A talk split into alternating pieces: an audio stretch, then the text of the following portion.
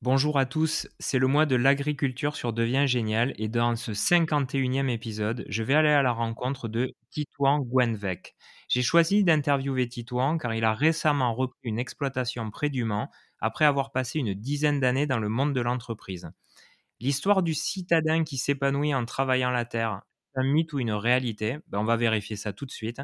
Salut Titouan. Salut, bonjour à tous. Bon, déjà, euh, merci de, de, nous faire l'honneur d'être euh, au micro de Devient Génial. Ouais, plaisir partagé.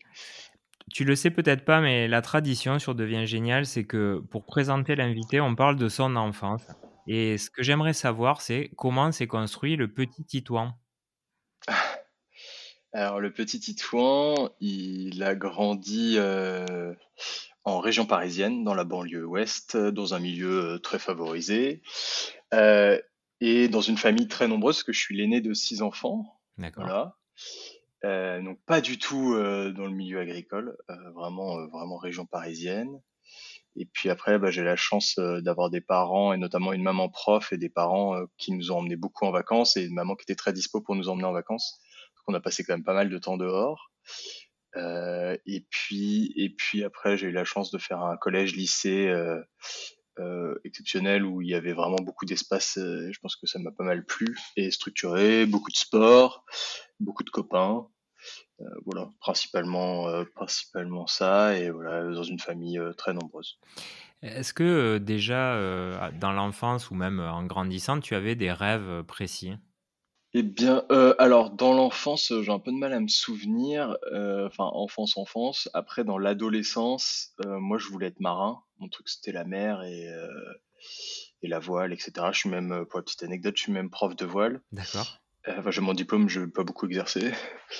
Euh, et puis, et puis, ouais, je voulais vraiment faire ce métier-là, soit dans l'armée, euh, donc vraiment m'engager dans la marine, soit euh, soit dans la marine marchande. C'était ça au début mon truc. Euh, je crois que en, y- en prenant un peu de recul, je crois que j'avais vraiment envie d'être dehors et de faire euh, un métier, pas forcément un métier artisanal ou avec les mains, mais un métier euh, voilà au contact euh, des éléments, on va dire extérieurs. Et puis euh, et puis voilà, j'ai fait pas mal de scoutisme aussi. Je pense que ça m'a aussi structuré. Enfin voilà, moi je crois que j'étais bien dehors avec le recul. C'était l'aventure en fait. Ouais ouais, je pense que c'était ça qui me plaisait. Et euh, mais j'avais du mal à mettre des mots là-dessus. Mais au début, ouais, ce qui m'attirait beaucoup, c'était la mer et l'océan. Et, et d'ailleurs, pourquoi tu avais des, des gens dans ta famille qui naviguaient ou enfin c'est quelque chose Ouais, que tu as découvert hein mon, mon grand-père est un ancien officier de marine D'accord. et, euh, et puis il avait un très beau voilier et donc euh, tous les étés on faisait pas mal de bateaux. Et donc mes parents sont des mordus de voile et on passait pas mal de temps à en faire. Et comme ma maman était prof et qu'elle nous emmenait chez mes grands-parents au bord de la mer, on passait, euh, ouais voilà, je, je pense que je naviguais euh, deux mois de l'année quoi, quasiment. Hmm. Bon, tout s'explique. euh, ouais voilà, voilà, voilà. Donc forcément ça, ça, ça donne envie. On va parler de ton parcours. Alors, euh, toi, tu as fait des études en agronomie et ensuite tu es devenu ingénieur. Alors, euh, comment tu as fait ce choix euh, Enfin, est-ce que c'est quelque chose que, que tu as choisi, que tu as subi Comment ça s'est passé? Bah, du, alors du coup, euh, donc je disais, je voulais faire la marine. Moi, je, je savais que si je voulais faire la marine, je voulais être officier. Je voulais faire, euh, je voulais rentrer à ce qu'on appelle l'école navale. Sauf qu'il faut avoir un sacré niveau scolaire pour rentrer dans cette école.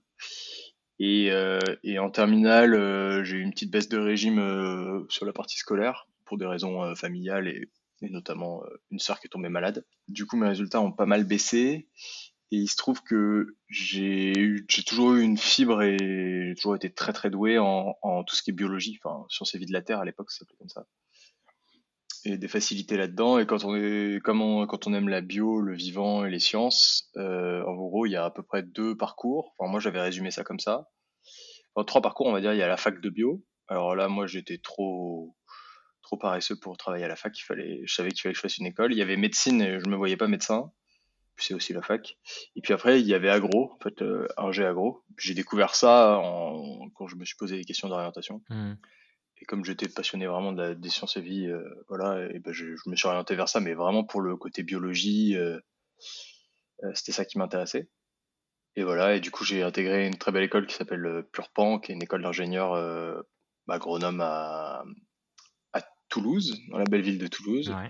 Et donc à 18 ans, je suis parti de chez moi, loin de chez moi parce que il y a quand même quelques kilomètres entre Paris et Toulouse. Et je suis allé faire euh, ma vie étudiante là-bas et c'était bon, c'était une école magnifique et, euh, et qui m'a fait grandir et qui m'a fait ouais, qui, j'ai appris pas mal de choses là-bas. Je me suis fait des bons copains. Ouais, c'est des super, c'est des études très complètes euh, un jeu agro. C'est les sciences de vie de la terre, mais il y a aussi tout ce qui est euh, bah, tout ce qui est sciences. On, on est ingénieur, donc il y a tout ce qui est sciences euh, dures, on va dire physique, maths, etc. Et puis après il y a toute la partie euh, ben, toute la partie gestion en fait, parce que il y a une partie de, des élèves qui sont amenés à reprendre des exploitations agricoles, Ouais. ce qui n'était pas forcément ma volonté hein, quand je me suis inscrit dans cette école. Mais euh, donc il y a toute une partie gestion euh, appliquée notamment aux exploitations agricoles, donc c'est très concret. Donc je trouve que pour euh, pour apprendre, c'est super. Et après évidemment c'est transposable dans plein d'autres domaines. Et les portes ouvertes derrière sont très larges, parce qu'il y a toute la partie euh, agroalimentaire, toute la partie distribution alimentaire, euh, commerce. Enfin, comme c'est une filiale, c'est une filière très large, euh, l'alimentaire, on va dire, Ouais. et les sciences de la vie. Et euh, du coup, en fait, il y a plein de débouchés possibles et, et 10 000 métiers, quoi. Donc après tes études, euh, justement, hein, tu vas connaître une succession d'expériences. Donc tu vas passer par Cdiscount, Bonduel. Tu fais même un détour par la tech avec euh, Checkup Factory, d'ailleurs que j'ai connu, c'est marrant. J'ai Ouais, découvert ça sur ton profil. Euh, puis après, tu entreprends avec un projet dans les circuits courts. Alors, si tu devais commenter cette tranche de vie, cette première partie de carrière, qui est quand même déjà fournie, tu dirais quoi? Alors déjà, euh, Cdiscount, c'était un stage. En fait, la- l'avantage de l'école d'ingé agro, en tout cas Purpan, c'est qu'on est poussé très fortement, contrairement à la fac, mais là, on n'a vraiment pas le choix d'aller faire beaucoup de stages à l'extérieur, ce Ouais. que je trouve, euh, moi, personnellement, euh, super. Et, et D'ailleurs, du c'est quoi le coup, lien entre ces discounts et l'agro? Ouais, alors Cdiscount, peu de gens le savent. Ouais, ouais, c'est un, c'est un- c'est un- c'est une petite parenthèse, mais peu de gens le savent, mais ils font du vin, ils vendent du vin. Donc moi, j'étais euh, dans D'accord. l'équipe vin. Et pour information, c'est quand même le plus gros vendeur en volume sur Internet de vin. D'accord, bah écoute, tu vois, là j'ai appris quelque chose, je pensais pas du tout. Donc euh, c'est un gros commerce de vin et moi j'ai fait que du vin hein, chez Cdiscount. Euh, je faisais toute la partie opération, euh, gestion du site, euh, on va dire vraiment la partie commerce. Et après moi je me suis spécialisé en distribution des produits alimentaires au sein de mon école en master, l'équivalent master. Euh, voilà. Et après du coup euh, chez Cup Factory, en fait moi assez rapide, en fait euh, pour, en fait je m'ennuyais euh, dans mon dernier stage de fin d'études. J'ai été chez Bonduel. Mhm. Donc là, j'étais ce qu'on appelle assistant chef de produit, donc c'est la partie marketing des produits, donc tout ce qui est. euh, là, j'étais chez Casgrain, chez Bonduel, donc toute la partie Ouais. petits pois, haricots verts. Donc il y a une partie marketing, très marketing magasin, etc. Et une partie, euh, une partie développement de produits sur la partie euh, marketing. Moi, je faisais ça. C'était assez chouette. Et en fait, euh, bah, moi, je connaissais personne à Lille. Et c'était l'été. Et du coup, euh, le soir, je m'embêtais un peu. Et du coup, pour m'occuper, j'ai développé un blog un petit truc, hein, rien, rien d'important, mais je voulais apprendre en fait à, à créer un WordPress euh, tout seul, à publier un site en ligne, enfin voilà, voilà les étapes d'un site en ligne Ouais. tout seul. Et du coup, je me suis trouvé un support et j'écrivais des petits articles sur des startups euh, de la food tech. Et comme ça, de fil en aiguille, euh, moi j'ai pas fait beaucoup d'articles, hein, je dû en faire qu'une douzaine. Et du coup, chez Cup Factory, euh, j'ai été mis en relation avec eux. Eux, ils venaient de se lancer. Donc, chez Cup Factory, c'est un incubateur de startups euh, dans la food Ouais. et accompagnateur de startups dans la food. Et du coup, pour euh, à la sortie de mes études, euh, j'étais leur premier salarié. Qui c'est qui Et gérait donc, ça d'ailleurs à l'époque? Parce que je me souviens plus. c'est Kevin Camphuis. Ah voilà, c'est ça. Ok, Voilà. C'est est. toujours lui d'ailleurs. Ça existe encore? Et- Ouais, je crois que ça existe encore. Je crois que ça existe encore. Je sais plus. Je pense qu'ils ont un peu évolué. Et donc moi j'ai fait, en fait j'ai fait une mission chez eux quand j'étais salarié. J'ai fait toute la première partie, euh, toute les, la première étude de tous les investissements qu'il y avait euh, dans ce secteur-là. Mhm. Une étude française. euh, Donc j'étais euh, pas mal de la base de données, etc. Et ça m'a permis de rencontrer euh, ma future associée, euh, Laure Le Josec, qui elle portait le projet Péligourmet et qu'on a lancé ensemble. En tout cas, elle le portait avec son cousin. Ça, c'est le Et, projet euh, euh, qui, qui était sur les circuits courts, hein, c'est ça? Ouais, Exactement. Donc c'est comme ça qu'en fait j'ai lancé Péligourmet. Donc après j'ai quitté chez Cup Factory, j'ai lancé Péligourmet. Et ce qui donc j'ai créé, euh, enfin on a créé un circuit court, euh, direct producteur en ligne. Au début c'était une idée folle de blablacar des, enfin de covoiturage des produits régionaux qui n'a pas fonctionné. Et puis progressivement, en fait, donc au début c'était des particuliers qui remontaient des produits. Et puis progressivement c'est devenu euh, des producteurs et on a eu un entrepôt et on faisait de la préparation de commandes. Donc on faisait tous tous les produits, donc euh, du frais et du sec, euh, ce qui est une sacrée gestion. Et on livrait, la spécificité, c'est qu'on avait réussi à convaincre des gens de devenir point relais, enfin des, des cavistes, etc., de devenir point relais pour Péligourmet. Et donc, on, on avait des points relais équipés en frais où on livrait à domicile. Et on faisait ça pour les particuliers et les restaurants. Et c'est une entreprise, on faisait tout de A à Z. euh, On achetait, puis on revendait, on distribuait, etc. Alors, On a reçu euh, Simon Bestel euh, sur le podcast hein, il y a quelques semaines, donc tu connais sûrement parce que Ouais. c'est- le, le cofondateur de Ferme en Vie. Euh, lui aussi s'était lancé sur un, un business de circuit court. Alors du coup, j'ai envie de te poser la même question que je lui ai posée. Euh, c'est quelque chose qui paraît une évidence, le circuit court. Et malgré tout, on sent que tous les projets euh, ont beaucoup de mal à émerger, voire euh, beaucoup de projets avortent et, et n- voire Ouais. ne vont pas au bout. Alors toi, c'est quoi ton explication? Qu'est- Qu'est-ce qui fait Est-ce que c'est la filière qui laisse pas la place de toute façon au circuit court ou est-ce qu'il y a d'autres raisons? Il y a plein de raisons possibles. Euh, le pre- la première raison, c'est qu'à chaque fois, euh, c'est des modèles. euh, là, là, on parle de modèles qui sont digitaux. Et donc, avec des frais de livraison. Et en fait, la logistique, ça coûte une fortune. C'est La logistique De en plus en frais. plus. Il y a personne pour l'instant qui est rentable sur ce sujet-là. Et, euh, et du coup, c'est ça qui est complexe. Et quand on est tout petit, c'est ça qui est complexe. Et euh, du coup, il faut lever beaucoup d'argent pour espérer atteindre une rentabilité. Et en fait, la marge par euh, commande est assez faible parce qu'il y a des frais logistiques qui sont très élevés. Mhm. Donc moi, pour moi, c'est la première raison, c'est ça. Parce que moi, j'ai des exemples de circuits courts, pour le coup, en boutique physique, alors notamment à Paris, parce que c'est là où j'étais, euh, qui fonctionnent très bien. Ouais. Mais vraiment très bien. Euh, alors là, c'est un peu plus dur avec la crise économique qu'on subit en ce moment, mais, mais des boutiques physiques qui fonctionnent très bien sur des modèles plus classiques, euh, avec pignon sur rue, ils achètent, ils vendent, ils ont plusieurs boutiques, un réseau de boutiques, etc. Et ça fonctionne très bien. Par contre, la partie digitale, elle se passe pas bien, elle se passe pas bien pour les circuits courts, et elle se passe pas bien, enfin en tout cas personne n'a réussi à trouver le, le modèle, elle se, elle se passe pas bien aussi sur des, pas pour des acteurs plus classiques, alors très connus en région parisienne, c'était Frishti, Mhm. euh, Enfin voilà, il y a, a d'autres acteurs plus classiques qui sont pas positionnés sur le segment des circuits courts, qui n'y arrivent pas, et pourtant pour eux c'est plus simple dans le sens où ils achètent moins cher, ils achètent en plus grosse quantité, etc. Mhm. Ils ont un maillage en plus, donc logiquement, Voilà, penser que- exactement. Ils ont levé beaucoup beaucoup d'argent, contrairement à nous. Euh, non non, c'est compliqué. Et après il y a une autre problématique qui est liée au circuit court, c'est que bah, on fait de la logistique avec des producteurs, on pourra en reparler, mais euh, qui n'ont pas beaucoup de temps. Ils sont tous différents, ils ont tous des contraintes de production qui sont différentes, donc il faut réussir à s'adapter. Nous notre, nous, notre volonté, c'était une entreprise de l'économie sociale et solidaire, c'était que les producteurs gagnent bien leur vie. hein. Ah oui, c'est ça. Donc il faut réussir à s'adapter à chaque contrainte. Euh, par exemple, il n'y a pas des étiquettes euh, bien faites sur tous les produits, il n'y a pas des, pas des, des codes barres sur tous les produits, ça complexifie beaucoup. Mhm. Donc voilà, c'est complexe. Bon, j'ai fait une petite digression, mais euh, c'est un sujet qui m'intéresse, alors je voulais qu'on en parle. On va en venir au fait. Cette année, tu décides de te lancer dans une aventure ambitieuse, reprendre une exploitation près du Mans. Alors là, il faut que tu nous racontes le cheminement, parce que c'est vrai que par rapport à la carrière et le début de carrière que tu avais eu, c'est quand même peut-être un big bang, on pourrait dire. Ouais. Alors, ouais, on va reprendre un peu le, cheminement. Donc, donc mon- Pelli Gourmet, ça a duré trois ans. On a développé trois ans. Au bout de trois ans, nous, on a décidé de vendre euh, pour deux raisons. Nous, on sentait qu'on n'allait pas y arriver économiquement. Ça, c'était la première raison. La deuxième raison, on était un peu fatigué.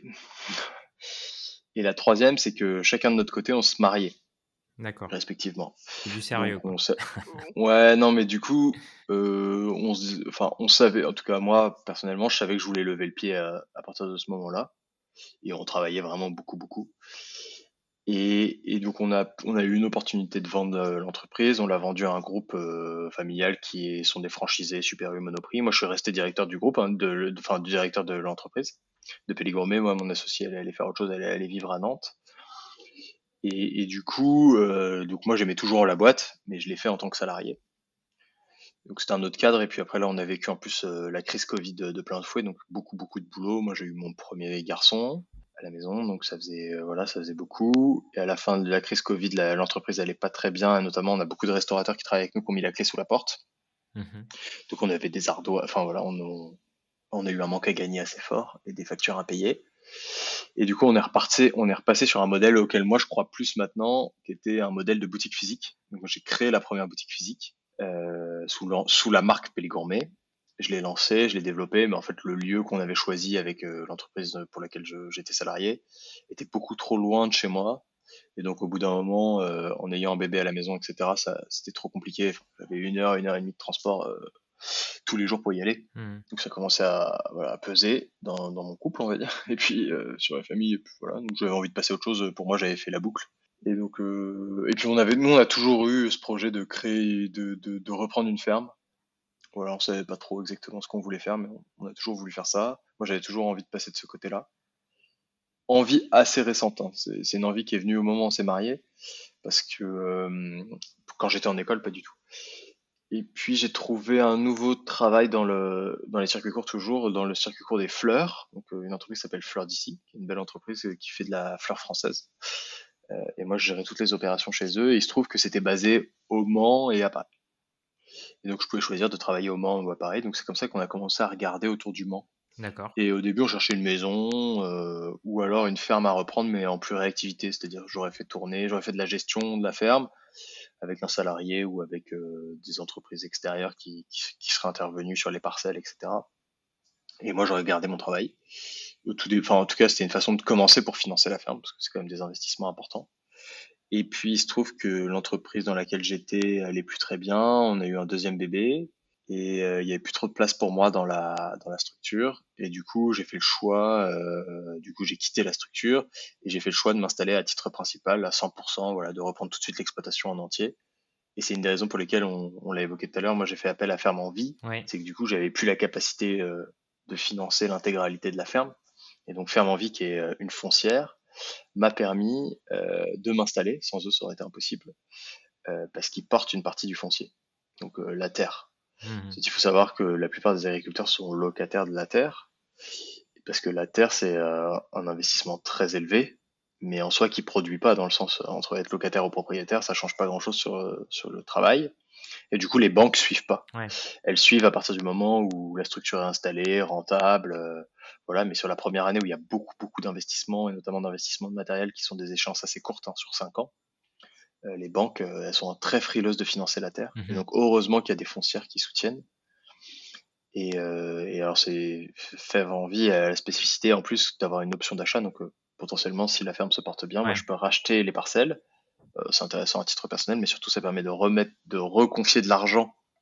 Enfin, que Fèvre, Fèvre puisse re- récupérer euh, la mise qu'elle et l'argent qu'elle a, qu'elle a utilisé pour acheter les terres de la Fontaine du Feu, enfin de la ferme, et euh, puisse installer d'autres jeunes qui veulent s'installer. Ouais. D'ailleurs, j'en profite euh, pour, pour faire pour dire un petit mot hein, sur euh, Ferme en vie parce qu'en plus, ce qui est assez génial, c'est que c'est financé euh, par des particuliers, c'est-à-dire que la foncière elle-même lève des fonds auprès de gens bah, comme nous, c'est-à-dire que tout le monde peut mettre de l'argent dans cette foncière-là et donc bah, financer l'agriculture de demain. Donc c'est aussi voilà bon à savoir que euh, vous auditeurs, vous pouvez participer à ce projet. euh, qui est un projet hyper important et, j'encourage d'ailleurs à regarder euh, le site parce que moi j'aime beaucoup ce qu'ils font et puis ben, justement c'est grâce à eux aussi qu'on peut hum, parler à des gens comme toi qui, qui ont ce rêve là et qui se lancent dans ces activités quoi. Euh, moi je voulais te, te poser une question toute simple c'est en gros là aujourd'hui ton exploitation elle est composée de quelle activité? Tu fais quoi exactement? Alors, nous, donc, moi, j'ai repris, repris une structure qui s'appelle la ferme de la Fontaine du Feu, euh, qui est une ferme qui est à, on va dire, euh, 9 km du centre du Mans. Donc, on peut, qualifier ça d'une, ferme périurbaine. Et alors, on s'est battu pour ce projet avec les cédants. Et moi, pour euh, que je puisse reprendre, c'est une ferme qui était amenée à disparaître et à devenir une maison d'habitation, ce qui aurait été assez triste. Et c'était une ferme qui était, donc je continue l'activité, donc c'est une ferme bio. d'accord Euh, tout est bio, il y a 70 hectares au total de ce qu'on appelle de surface agricole utile, ouais Euh, beaucoup de prairies et, euh, et un peu une partie culture. Et donc l'activité principale de la ferme, nous on fait des, des moutons, donc on élève des, des moutons, la race c'est des Romney pour la viande et la laine. Et, et à côté, on a aussi deux poulaillers euh, de louer. Donc, on fait des poulets de chair, donc euh, poulets, voilà, des poulets pour la viande, euh, bio aussi. Donc là, on a deux bâtiments et on fait partie de la coopérative louée. Et après, on a une autre activité, enfin une dernière activité pour valoriser les parcours des poulets. Et on a aussi un verger. On fait du jus de pomme. d'accord On ramasse et on fait du jus de pomme. Bon, ça, c'est les trois principales activités. On a un peu de grande culture, de vente, des ovins, donc des moutons, notamment pour la viande d'agneau, des poulets et du jus de pomme. Finalement, tu t'es lancé il n'y a, pas si longtemps, hein, puisqu'on parle de quelques semaines. Est-ce que, est que, tu peux nous raconter les défis auxquels tu as dû faire face déjà avant et puis là, depuis quelques semaines, dans le lancement de cette activité? Ah alors ce qu'il faut savoir quand on se lance en tant qu'agriculteur, c'est que déjà, la phase d'installation est très longue. C'est-à-dire que nous, on a mis 18 mois entre le moment où on a visité la ferme et le moment où le projet s'est concrétisé. Donc euh, déjà, il faut pouvoir, euh, il faut pouvoir euh, monter ce projet-là. C'est un parcours compliqué, alors qui était pourtant facilité pour moi parce que pour deux raisons. La première, c'est que je suis diplômé, j'ai un titre d'ingénieur en agriculture, donc j'ai accès à la terre, je remplis toutes les conditions pour pouvoir être exploitant agricole. j'ai moins de 40 ans, ce qui me permet de m'installer en tant que jeune agriculteur avec les aides. Euh, mais tout ça, c'est un parcours euh, long, il y, a des, formations obligatoires à faire. En plus, même si on est ingénieur, euh, il y a toute une partie financement qui est très compliquée, surtout en ce moment entre les taux élevés euh, et le climat compliqué sur la partie bio. Voilà, le marché bio qui va pas très bien. Donc, aller voir des banques et dire je veux m'installer quand même en bio, c'est compliqué à entendre, ouais. notamment en élevage il y a toute cette partie-là. Il y a toute une partie juridique et administrative sur euh, l'exploitation des terres. Donc euh, voilà, ça, ça prend du temps, beaucoup de temps. Puis après, il faut aussi se former avec le cédant. Donc moi, j'ai fait un stage de parrainage. où j'ai été au chômage à partir de mars. Et à partir de mars, j'étais en stage sur l'exploitation pour, euh, pour apprendre. Parce que même si on a fait des études, en fait, il faut apprendre le métier et il n'y a que en pratiquant. Et encore, je pense que j'apprends encore tous les jours et je pense que j'apprendrai toute ma vie parce que en fait, on apprend à gérer notre terre euh, très localement. C'est-à-dire que les grands principes, ok, on les connaît, mais derrière, euh, il faut l'appliquer à son exploitation. Et c'est ça qui est compliqué mmh. et intéressant. Voilà. Et donc ça, c'est les défis en amont. Après, il y a les défis à l'installation. Après, il a fallu, c'est non négligeable. Alors, je, je connais pas le profil des auditeurs, mais mais euh, bah moi, j'ai une, une famille, donc il faut déplacer toute une famille dans une nouvelle région. Euh, avec euh, nous, on a deux enfants en bas âge, trois ans et un an. Donc ça, c'est un, un challenge aussi. Il faut, faut les installer, il faut que tout le monde soit bien, il faut s'installer dans la maison, il faut déménager. Il faut que Ségolène, qui est mon épouse, qui porte le projet, mais qui a un travail à Paris, puisse s'organiser pour travailler. Euh, donc ça, déjà, c'était un, ça fait partie du challenge. Et puis après, bah, on se retrouve euh, dans la réalité, c'est-à-dire du jour au lendemain, bah, ça y est, on est responsable d'exploitation. Enfin, c'est comme ça le titre. Et donc on a toute la ferme à gérer et euh, quand on est en élevage, on est responsable euh, bah, du troupeau. Et donc moi je me retrouve, euh, je me suis retrouvé le 21 août avec bah, 600 brebis. Enfin en gros il y a 250 brebis qui sont des mères. Et puis après, il y a des agneaux, donc quand il y a tout le monde, il y a 600 personnes. Mais c'est marrant parce que tu parles justement, je me retrouve dans la réalité. Est-ce que c'est très différent de ce que tu imaginais ou bon, finalement, tu n'as pas découvert non. En fait, je le savais, bah, j'ai fait le stage de parrainage, etc. Mais là, d'un coup, toute la charge mentale et le poids est sur mes épaules à moi mmh. tout seul. Alors pourtant, j'ai été chef d'entreprise avant, etc. Mais euh, c'est du vivant, donc euh, ça attend pas, quoi. C'est pas comme un mail, ça peut attendre dans une boîte mail. Là, si un, agneau qui va pas bien, faut s'en occuper tout de suite, quoi. Et puis d'un coup, euh, voilà, j'étais responsable de tout. Ou avant, j'étais avec le cédant et du coup, c'est lui qui portait tout. Puis ça faisait 15 ans qu'il faisait ce métier, donc il avait des réflexes. Euh, des automatismes. Et puis quand les automatismes disparaissent, en fait, il y a plein de choses qu'il faisait que je voyais même pas qu'il faisait. Enfin, des petites vérifications, des petits, euh, voilà, plein de petites choses. Et donc là, d'un coup, il faut prendre le rythme. Euh, il faut, euh, il faut faire tout ça. Plus, il y a encore beaucoup d'administratifs à gérer au moment où on s'installe. Et eh ouais, c'est ça. Voilà. parce qu'il y a une grosse part, justement, on a interviewé aussi une éleveuse dans le Béarn, hein, Nicole Touillet, et qui me disait, en fait, les gens ne se rendent pas compte tout l'administratif qu'on a en plus du travail. Quoi. Ah bah oui, oui, il faut gérer toute une comptabilité d'entreprise et il y a beaucoup d'administratifs. Plus, euh, c'est comme on fait de l'élevage, c'est très encadré. c'est euh, ça, les normes. Heureusement, heureusement, ça protège tout le monde hein, sur ce qu'on mange, etc. Du coup, il y a plein de normes. Il a fallu relabelliser, même si la ferme était en bio, il faut relabelliser parce que c'est une nouvelle personne qui gère l'exploitation, donc euh, il faut relabelliser la ferme en bio. Euh, voilà, il y a beaucoup d'administratifs sur, euh, sur ce qu'on fait. Par exemple, on déplace pas des animaux sans euh, faire des papiers de circulation. Donc à chaque fois, faire des papiers, etc. tout interven en plus, comme on est en bio, toute intervention doit être encadré, toute intervention médicale sur les agneaux, etc. Donc on a, beaucoup de choses à faire, ça c'est vrai. Et puis voilà, au début, bah, on est plus lent, on sait pas où sont les compteurs d'eau, par exemple, pratique. on voilà, on n'a pas tous les réflexes. voilà. Et puis un, dernier paramètre, c'est quand même un, métier physique. Donc il faut aussi que le corps, même si j'ai que 30 ans, il faut quand même que le corps se fasse aussi. Euh, alors j'étais en forme hein, physiquement, etc. Mais c'est une chose d'être en forme physiquement, et puis c'en est une autre de travailler tous les jours dehors, euh, porter des charges, etc. 7 jours sur 7. Et d'ailleurs, en parlant de ça, euh, quand on s'est parlé la première fois, moi, il y a un truc qui m'avait fait marrer, c'est que je t'avais dit, euh, bah, en gros, j'imagine que tu es debout hyper tôt, et tu m'as dit, ah, pas, en fait, pas forcément. Alors, c'est pour, pour ceux qui sont pas des lève-tôt, on peut quand même être euh, agriculteur, parce que moi, j'imaginais que, tu vois, à 5 heures du matin, tu étais sur le pont tous les jours. Donc pas forcément. Ça c'est un a priori. Alors pas forcément. Ouais non non pas forcément. Euh, ouais c'est un a priori. Après ça dépend beaucoup de déjà euh, du type de production qu'on fait. Enfin voilà de la ferme. Euh, notamment la traite. Souvent c'est très tôt le matin. Et nous il n'y a pas de traite. On fait de la viande hein, donc on fait pas de lait. Donc déjà ça simplifie. On vit beaucoup avec le soleil. C'est-à-dire que moi, quand il fait nuit, en ce moment le matin, il fait nuit. Hein. C'est-à-dire que moi, je vais pas réveiller les animaux quand il fait nuit, ils dorment. Donc on va pas s'amuser à réveiller les animaux euh, pour euh, pour leur donner à manger, donc j'attends qu'il fasse jour. Et puis, euh, et puis les animaux, ils se débrouillent un peu tout seuls. si je leur donne des céréales, par exemple, pour les agneaux, là, on leur donne un peu de céréales pour, les aider à terminer de grandir. si je leur donne à 9h ou à 8h, ça change pas tout. Après, après bon, on est chef d'entreprise. Moi, moi, ce que j'aime, c'est la liberté. Hein, c'est pour ça aussi que je fais ce métier. Alors, c'est un peu paradoxal parce que la liberté, quand on est éleveur, elle est Bon, euh, on pourra en reparler, mais, mais, euh, mais du coup, j'organise mon temps comme je veux. Et, euh, et donc forcément, moi, je suis pas très lève-tôt.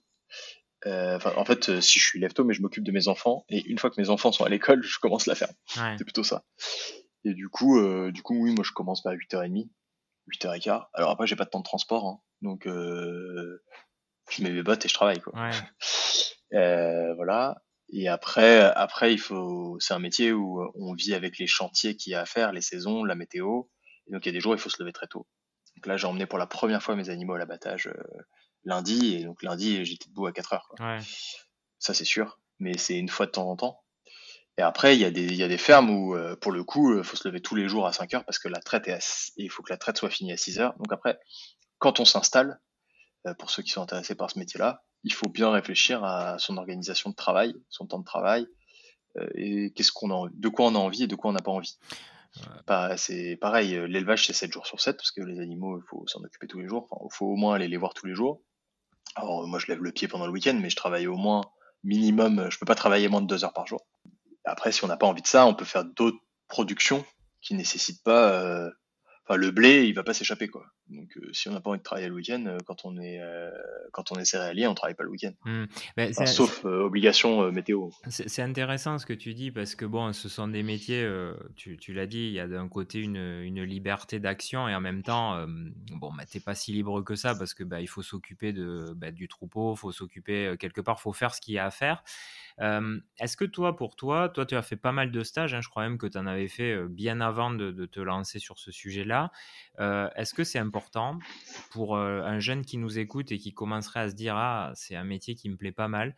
Est-ce que c'est important d'aller sur des exploitations, aller à la rencontre des gens, le vivre pour être bien sûr qu'on est capable, on a la volonté d'aller vers ce, vers ce genre de métier? Et mmh, ma question bonus, c'est est-ce que toi, euh, là, tu accueillerais des jeunes euh, pour te suivre et leur montrer ton quotidien?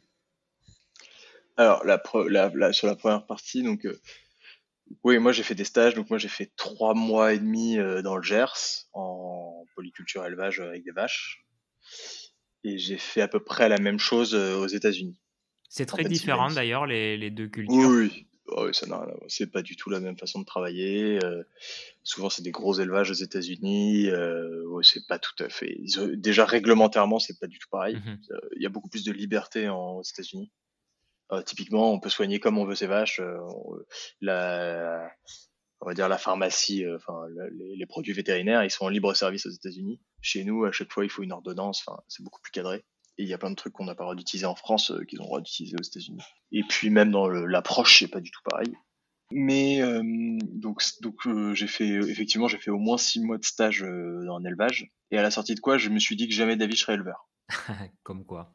Jamais de la vie agriculteur. Avec quel âge à cette époque? J'avais 20 ans. Ouais. Et donc je me disais jamais. Et parce que le rythme me plaisait pas, je trouvais ça trop dur, etc. Et puis, euh, et puis après, moi j'ai eu le parcours qu'on vous a raconté. Et, et en fait, euh, puis j'ai eu des enfants, et là je commence à me poser des questions. Je, je sentais que j'étais pas à l'aise derrière un ordinateur. Enfin, euh, j'adore ça, enfin, je suis très efficace, etc. Mais c'était pas mon, c'est pas ce qui me faisait vibrer. J'avais envie d'être dehors au contact des éléments. Et puis euh, le projet est revenu dans notre tête avec euh, mon épouse. Et puis on s'est dit ah non mais grandir à la campagne, enfin faire grandir nos enfants à la campagne ça nous plairait, euh, avoir une exploitation ça nous plairait. Et je m'étais dit que je voulais pas être éleveur. Et en fait j'ai rencontré David et Charlotte qui sont les cédants de la ferme que j'ai repris et ils ont eu une, un mode d'élevage qui m'a plu, une façon de travailler qui m'a plu. Et je me suis rendu compte qu'on pouvait être éleveur en enlevant certaines contraintes, voilà en en organisant différemment le travail euh, nous ici c'est plus extensif, les animaux sont dehors toute l'année, donc euh, il y a moins y a moins besoin de les soigner euh, tous les jours. Il y a des moments de l'année où on peut partir. donc voilà. Et donc en fait ça ça a fait que ça m'a fait franchir le pas. Puis en fait nous on est tombé amoureux de cette ferme et de tout ce qui englobe à la fois le cadre de vie, la façon dont le travail était organisé, et on avait vraiment envie de faire perdurer cette ferme-là. Hmm. Donc moi j'invite tout le monde est allé vivre des expériences. Et, mais par contre, il faut les diversifier.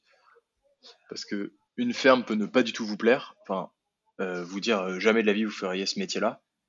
Et après, vous allez découvrir une autre approche, un, un autre chef d'entreprise, parce que c'est des chefs d'entreprise à chaque fois, qui a une philosophie différente, qui a une façon de gérer sa ferme qui est complètement différente, qui sait, euh, voilà, qui lui organise son travail différemment, sa vie différemment, etc. Parce que c'est quand même très imbriqué dans ces métiers-là. Et, euh, et, là, ça va plus vous parler et vous dire ah oui carrément, je peux faire ce métier. Et euh, donc moi, je vois autant, il y a autant de façons de travailler et euh, voilà de vie qu'il y a de ferme quoi. Et, et, donc il y a plein de modes d'élevage qu'on soupçonne pas, qui sont plus ou moins contraignantes. Et après, on peut réorganiser sa ferme en fonction.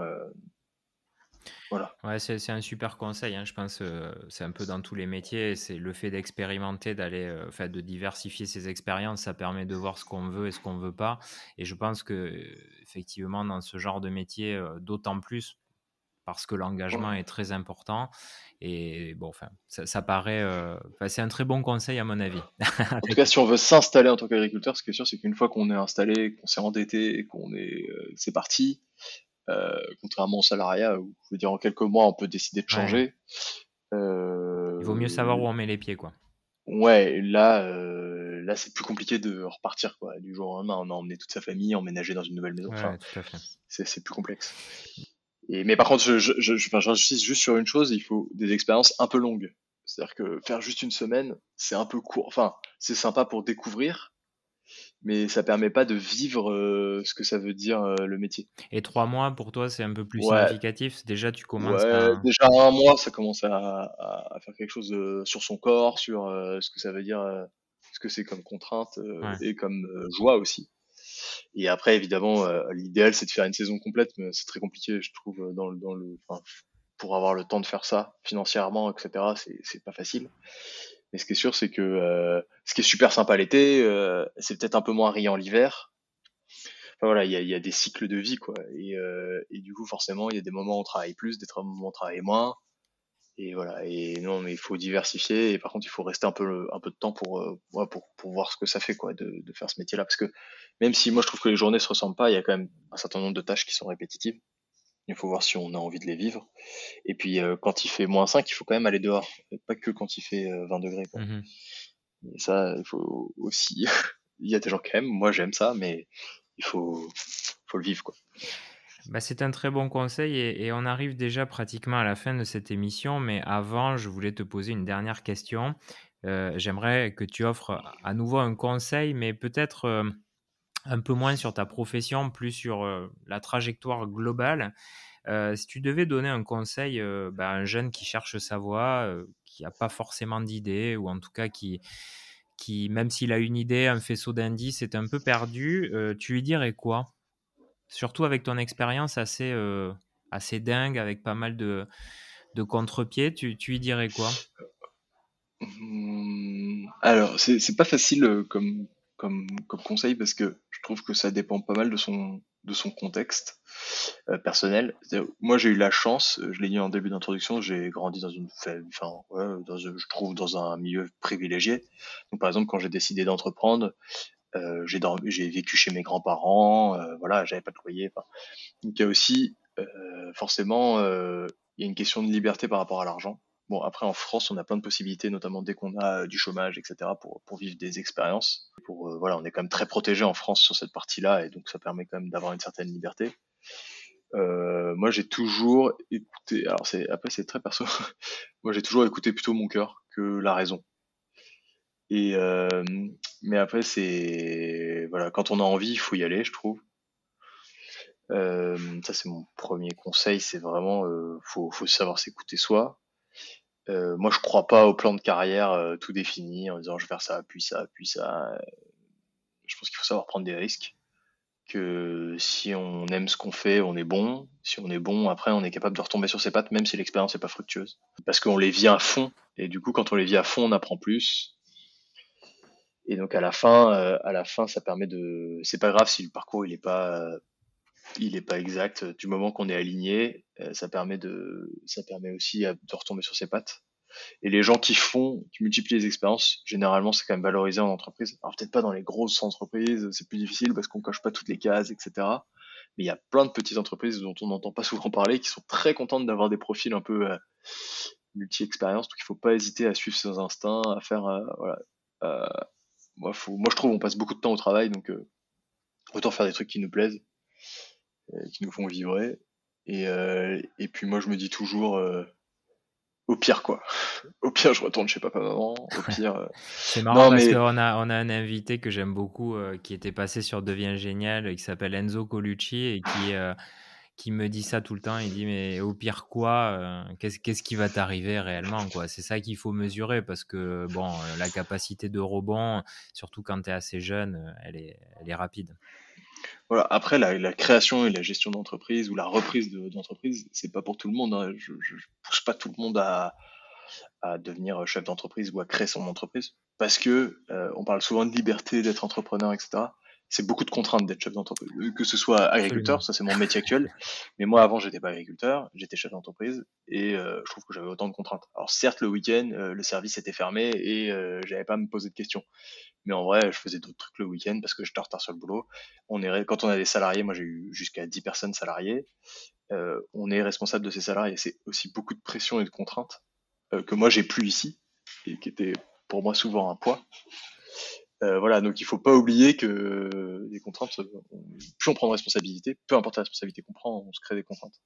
Mais après, il y a plein de métiers à essayer, quoi. ça c'est sûr. en tout cas, euh, un grand merci Titouan pour euh, bah, de nous avoir laissé rentrer dans les coulisses de ton histoire. C'est super intéressant et je pense que voilà, après si les gens veulent découvrir davantage ton exploitation, on mettra les ressources on va dire, dans, dans, les posts qu'on fera.